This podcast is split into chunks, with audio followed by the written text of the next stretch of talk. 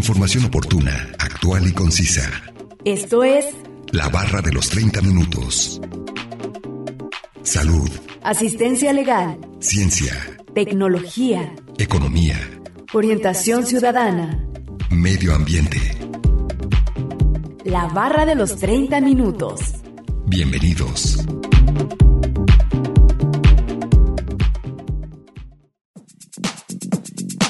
La gastronomía mexicana es el conjunto de platillos y técnicas culinarias de México, que forman parte de las tradiciones y vida común de sus habitantes, enriquecida por las aportaciones de las distintas regiones del país, que deriva de la experiencia del México prehispánico con la cocina europea, entre otras. Bienvenidos sean todos ustedes a la barra de los 30 minutos. Los saluda Gustavo Robles. Es un placer que nos sintonicen en el 104.7 de FM o en la página de internet udgtv.com diagonal radio UDG diagonal Colotlán. El día de hoy hablaremos acerca de la gastronomía mexicana y nos acompaña un especialista en el tema. Así que no se muevan y sigan sintonizándonos con este interesante tema que hemos preparado para ustedes. Comencemos a escuchar el primer fragmento de la entrevista e información adicional que hemos preparado.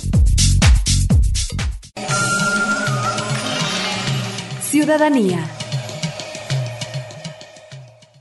y es apasionante además la cocina mexicana yo creo que es de las más aparte que es de las más completas y las más llenas de ingredientes es la más llena de sabor también y de combinaciones y de cosas que de repente a veces hasta ni conocemos por más expertos que queramos ser en la materia ahí vamos a algún lugar un poquito más alejado de, de la civilización o de algún estado y vas y pruebas algo y dices, wow, yo no conocía este tipo de tamal o este tipo de guiso, ¿no? Y tan tradicional para esas personas también.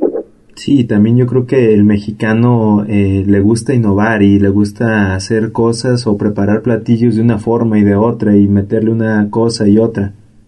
Exacto. Y luego hasta en las mismas familias, ¿no? También que si mi abuelita hace el mejor arroz, que si mi tía hace el mejor arroz, que no, que ella lo prepara de esta manera, que mi abuela de esta, ¿no? Entonces hasta en eso hay competencia porque además a los mexicanos y yo creo que al mundo entero eh, la gastronomía une, ¿no? Este, las horas antes, sobre todo ahorita ya se ha perdido un poco por eh, el tiempo y el ritmo de la vida, pero antes todos nos reuníamos a comer, llegaba mamá, papá, los hijos de la escuela y era la hora sagrada de los alimentos, por eso de la frase, de que llegas y comes y ya luego haces tu tarea o se van a donde quieran, pero todos llegaban a comer. Ahora se ha perdido un poco eso, pero yo creo que la gastronomía une familias, las famosas cenas navideñas, los años nuevos, todo el mundo se invita y, y cómo se agasaja, pues a través de la gastronomía. Cuando es un cumpleaños también, si no hay comida, pues no hay festejo. O cuando quieres ir a hacer una negociación, vas, invitas a tu socio o a quien quieras que invierta en tu negocio a comer, ¿no? O a cenar. Siempre es a través del platillo que te va a ayudar a llegar a las metas que quieras formarte y, y más aquí en México, ¿no? Que somos muy afectos a eso. Claro, la, la gastronomía es una es una forma de unirnos de una manera, o sea, de estar siempre en contacto y conviviendo de, de la mejor forma. Sí, claro, qué padre. Sí, maestra. Eh, y hablando de bebidas, ¿cuáles son las más tradicionales de nuestro país? Pues ahí sí, pues tenemos también como por región, ¿no? Que si el pulque de la Ciudad de México, que si el tejuino de, Jalisco, que si la lechuguilla de no sé dónde, de Vallarta, que si este el agua de horchata de Mérida, que ah, el café tradicional de Veracruz, eh, ay, del rompope, ¿no? De la Ciudad de México también, que se creó en, en los diferentes monasterios con las monjas, cuando les sobraba, eh, les regalaban las yemas de huevo, o sea, tantas, tantas bebidas que se han hecho y que se han, de la famosa cerveza de raíz, también de aquí de Jalisco, ¿no? Que se ha perdido ahorita mucho el estarla tomando, pero es deliciosa. Este, pues tantas, las escamochas también de aquí de Jalisco, ¿no? Tantas bebidas tan ricas y tan, eh, también con muchísima diversidad tequilas en cuanto a las eh, bebidas con alcohólicas, ¿no? El tequila, eh, la raicilla, el mezcal, ¿no? Todas estas se identifican que es de Oaxaca, de Jalisco, ¿no? Y del México en general. Sí, como lo mencionó hace, hace rato de los tacos, que son algo muy representativo y que en todo el mundo también se, se ubica a los tacos como un platillo mexicano, yo creo que también como una bebida es el tequila, ¿no?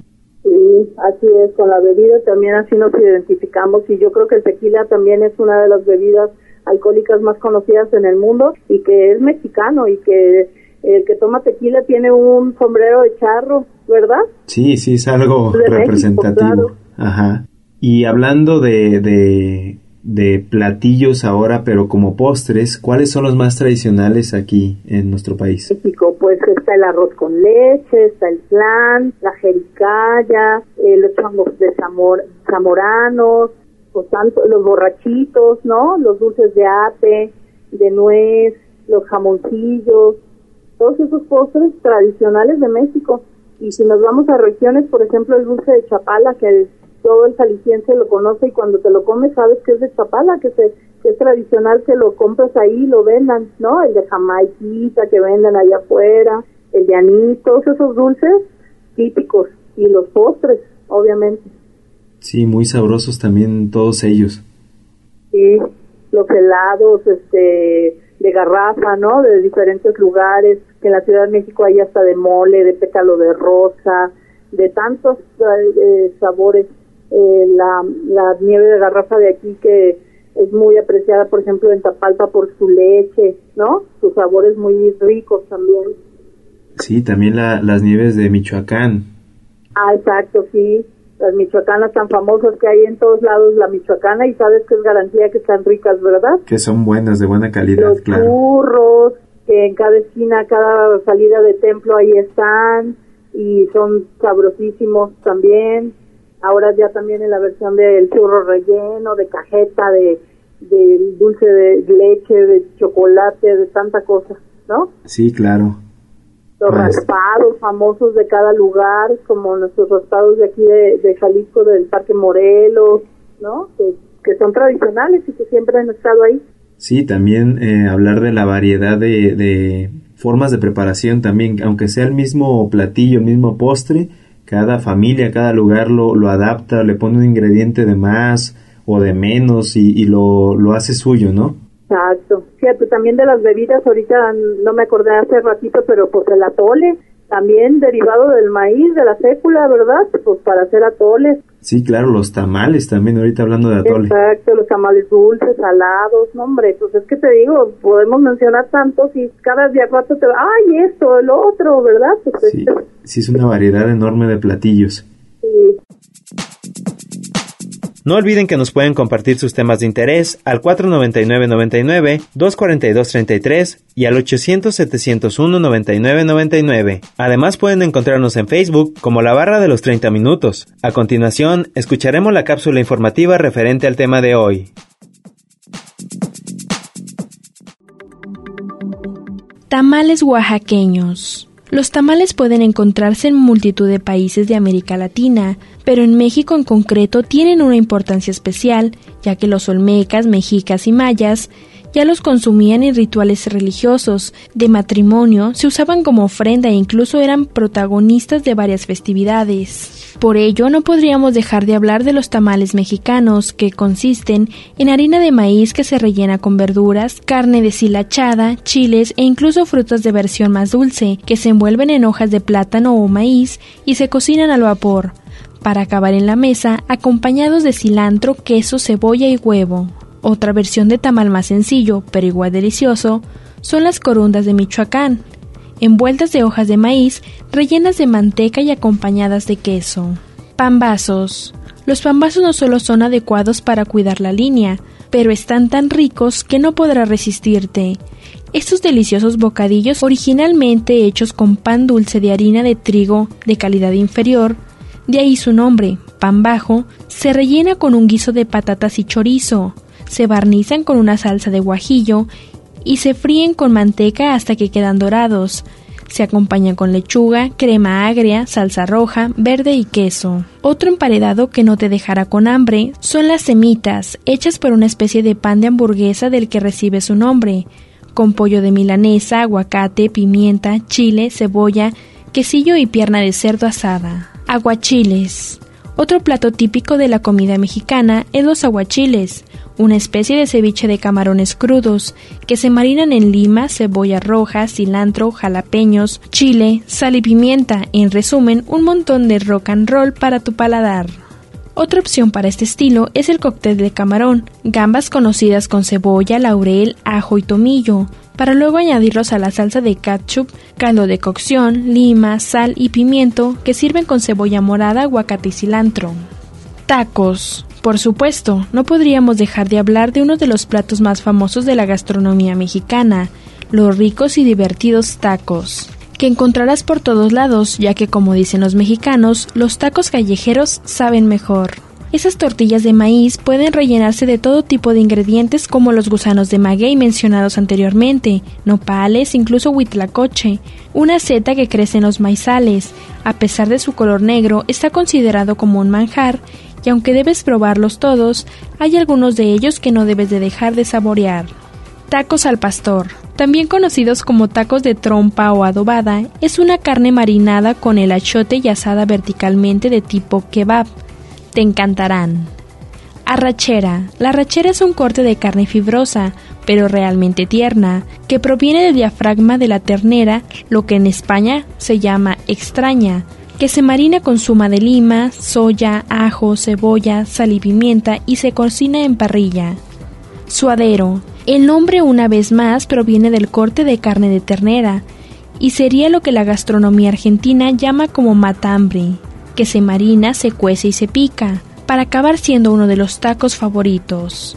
Carnitas. Las carnitas tienen una elaboración similar a lo anterior, pero en esta vez se mezcla carne de cerdo en costilla, lomo, etc. Tacos al gobernador.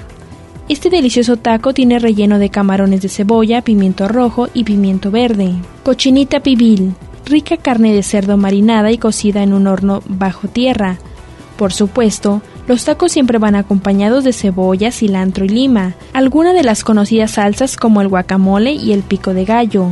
Pero esto no termina aquí, ya que las tortillas de maíz están presentes en muchos de los platos y antojitos típicos de México, como los guaraches que tienen forma de sandalia, las chalupitas más gruesas que los tacos, las tlayudas que son bastante grandes, las quesadillas rellenas de queso o tlacoyos con frijoles, los burritos que encontrarás en el norte, ya que no son mexicanos, pero es una adaptación mexicana que se llaman Tex-Mex. Información obtenida de la página web www.estandoenmimundo.com, una producción de Radio Universidad de Guadalajara en Colotlán.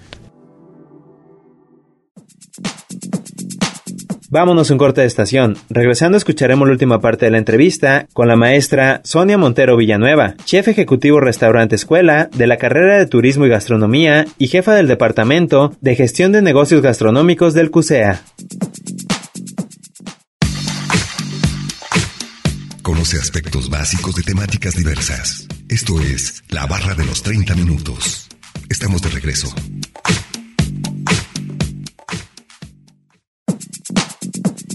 Información oportuna, actual y concisa sobre temas diversos. La barra de los 30 minutos. En un momento continuamos.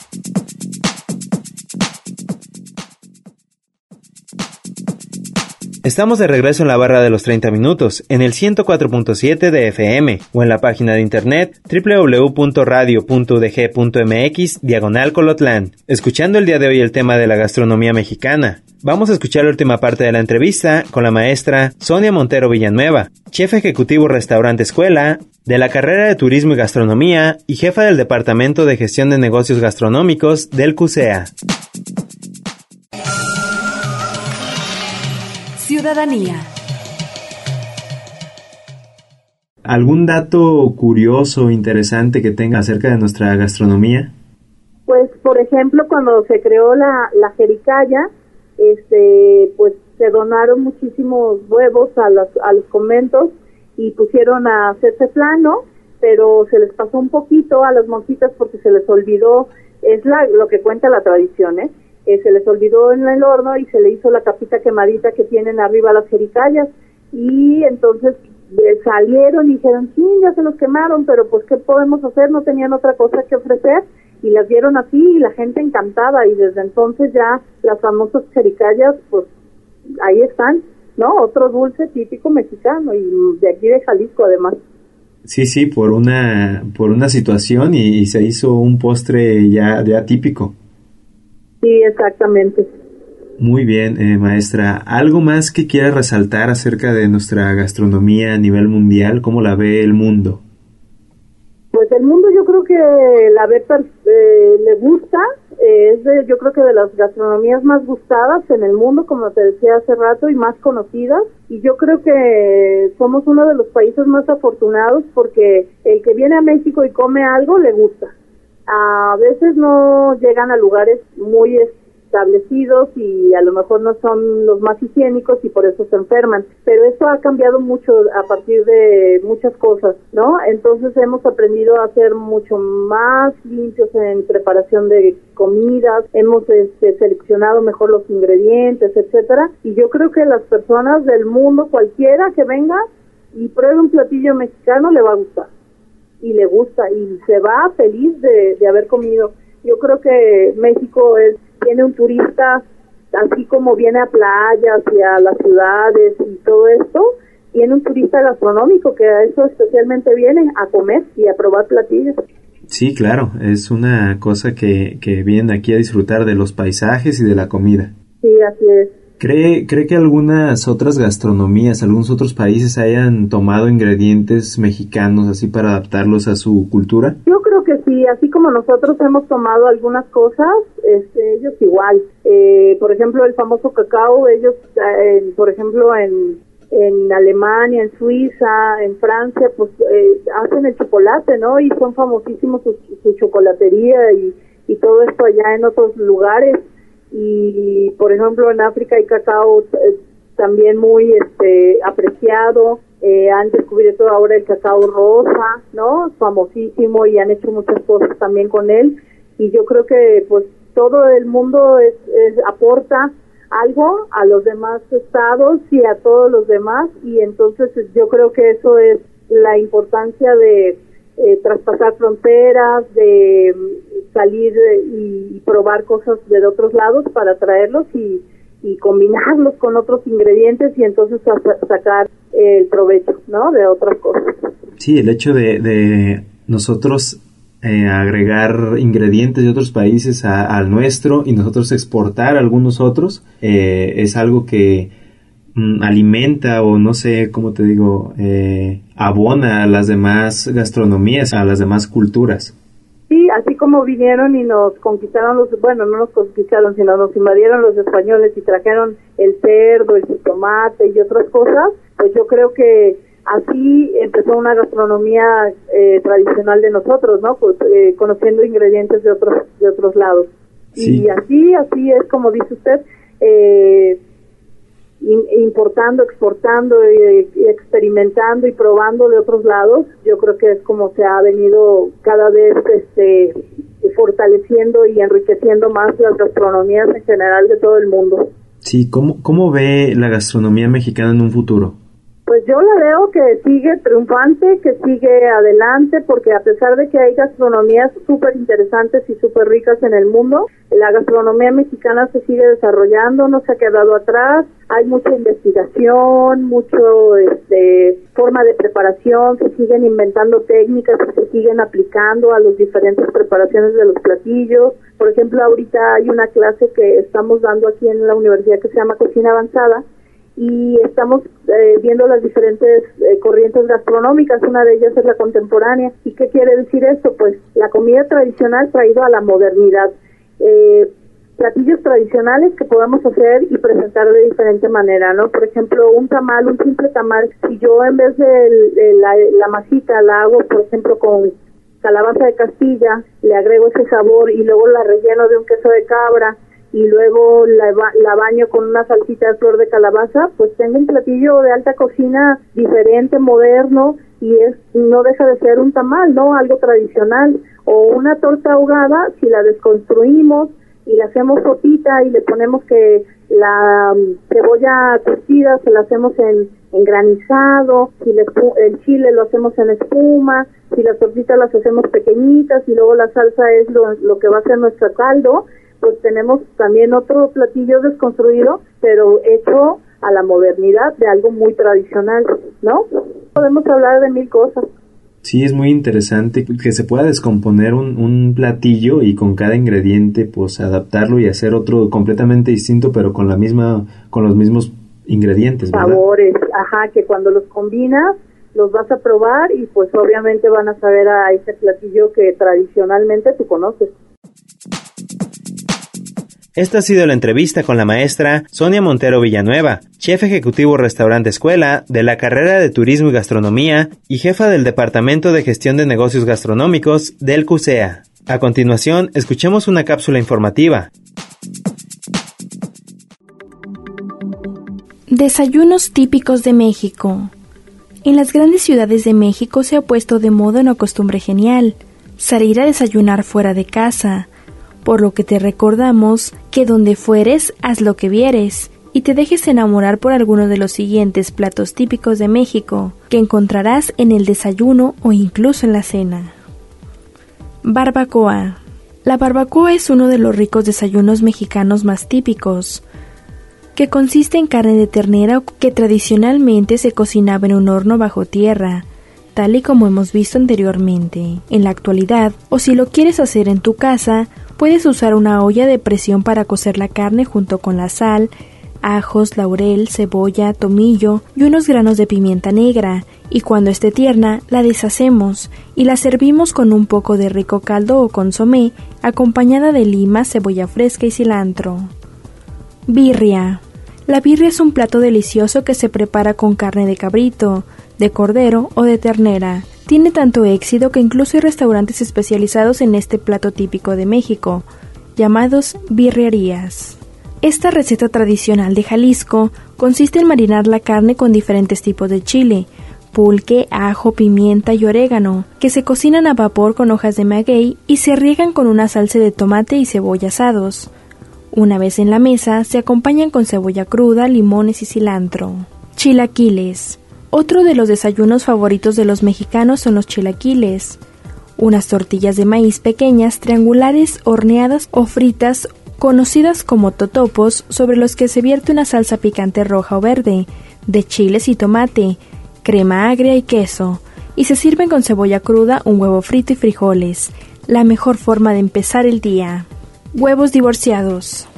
Otro desayuno tradicional de la gastronomía mexicana son los huevos divorciados unos espectaculares huevos que se sirven sobre una tortilla que lleva salsa verde, hecha con una variedad de tomate verde llamado fresidilla, ajo, sal y aceite, otra salsa roja de tomate, chile serrano, ajo, cebolla y aceite de oliva, frijoles refritos. Este plato se decora con cebolla fresca, cilantro y lima.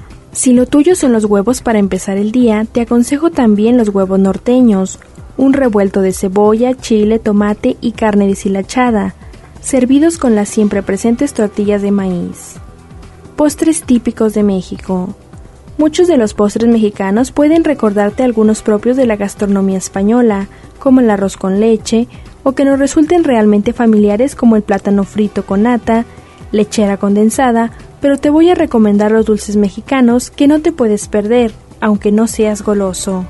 Capirotada. La capirotada es un postre delicioso tradicional durante la cuaresma que se elabora poniendo un molde de tortillas de maíz, pan tostado, frutas, pasas, frutos secos y todo lo que se te ocurra, a lo que se añade una mezcla de leche normal, evaporada y condensada, galletas, canela, azúcar y clavo, todo previamente infrustrado y se mete al horno.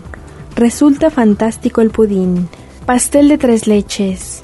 Con la descripción del pastel de tres leches debes saber que se te hará agua la boca, un delicioso bizcocho hecho con harinas, yemas, azúcar, claras montadas, vainilla y levadura, que se empapa con una lechera entera evaporada y condensada, y se sirve con ata montada, canela en polvo para decorar. Bebidas típicas mexicanas. Atole, una bebida rica de México que combina a la perfección con los tamales. El atole, una bebida de maíz conocida, que se aromatiza con cacao, canela, vainilla, anís, chocolate, incluso zumos. Se endulza con piloncillo, también llamado raspadura, papelón o guarapo, así como azúcar o miel. Mezcal, pulque y tequila. Sube la temperatura con bebidas con más graduación de alcohol, como el tequila, que sale de la fermentación y destilación del zumo de variedad de maguey, el rico mezcal, elaborado con la misma forma del corazón de otro tipo de maguey, y el pulque resulta de la fermentación de la savia del agave o maguey aguas frescas y por último, algo que encontrarás en cualquier restaurante de comidas corridas o menú del día son las aguas frescas, hechas con frutas o granos, agua y azúcar, de todos los sabores, sandía, papaya, mango, chía, piña, con flores de Jamaica, naranja, limón, entre otros. Información obtenida de la página web www.estandoenmimundo.com, una producción de Radio Universidad de Guadalajara en Colotlán. Acabamos de escuchar la segunda y última cápsula informativa y vamos a concluir con el tema de la gastronomía mexicana. Agradecemos la entrevista a la maestra Sonia Montero Villanueva, chef ejecutivo restaurante escuela de la carrera de Turismo y Gastronomía y jefa del Departamento de Gestión de Negocios Gastronómicos del CUSEA. No olviden que si se perdieron algún programa, pueden escucharlo o descargarlo desde el sitio web www.radio.udg.mx diagonal colotlán. Dar clic en la opción podcast y después seleccionar la barra de los 30 minutos, donde encontrarás todos los temas. Sigan sintonizándonos y no olviden escucharnos de lunes a viernes a las 11.30 de la mañana y a las 11.30 de la noche en retransmisión. Y los sábados no se pierdan el maratón de la barra de los 30 minutos, donde se pasan los 5 temas de la semana. Es un placer haber estado con ustedes. Se despide Gustavo Robles. Hasta luego. Radio Universidad de Guadalajara en Colotlán presentó La barra de los 30 minutos. Información oportuna, actual y concisa sobre temas diversos. Gracias por habernos acompañado.